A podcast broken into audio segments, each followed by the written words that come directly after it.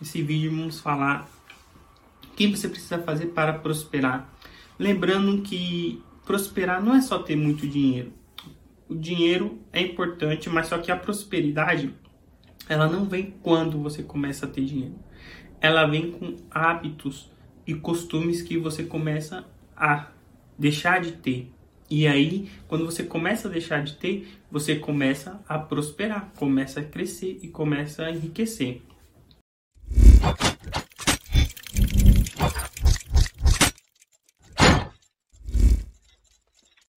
E uma coisa que é muito diferente de entre pessoas ricas e pessoas pobres é que pessoas ricas ela procura gente, pessoas que pensem positivo, que esteja junto com elas, pessoas que focam, pensam em oportunidade, pensam em negócio. E as pessoas que, os pobres geralmente, pessoas de classe médias para baixo, geralmente tem no, meu, no seu vínculo de amizade pessoas negativas. Então, pessoas negativas, ela puxa você para baixo. Lembra aquele ditado? Se você, você é a média das cinco pessoas mais próximas de você, literalmente essa frase é, faz sentido. Você vai sempre estar próximo de pessoas parecidas com você. Então, se tem pessoas que reclamam muito, que vive reclamando, que vive falando que a vida não tá boa, que a vida tá ruim, que a esposa tá ruim, que o marido tá ruim, você vai começar a criar drives mentais na sua mente. E você vai achar normal reclamar. Por quê? Porque no meio de cinco pessoas você é a sexta todo mundo reclamando da esposa, por exemplo, e você vai ser o único que não reclama, vai soar estranho, entende? E aí você vai começar a achar estranho e você vai começar a reclamar, por exemplo, da sua esposa.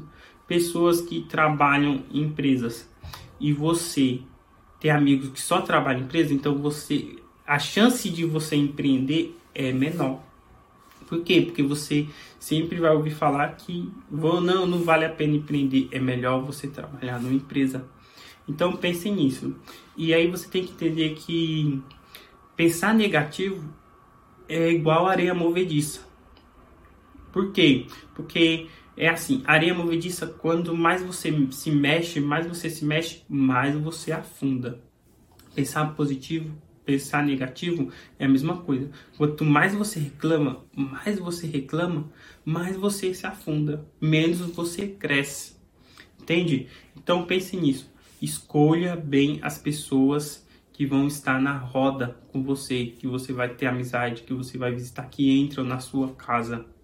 Pois muitas vezes as pessoas que entram na sua casa são pessoas que pensam muito negativo e você começa a atrair isso. Você começa a querer fazer alguma coisa, querer crescer, mas vai ter sempre aquele amigo, aquela pessoa que não é porque ela quer seu mal, mas é o drive mental dela.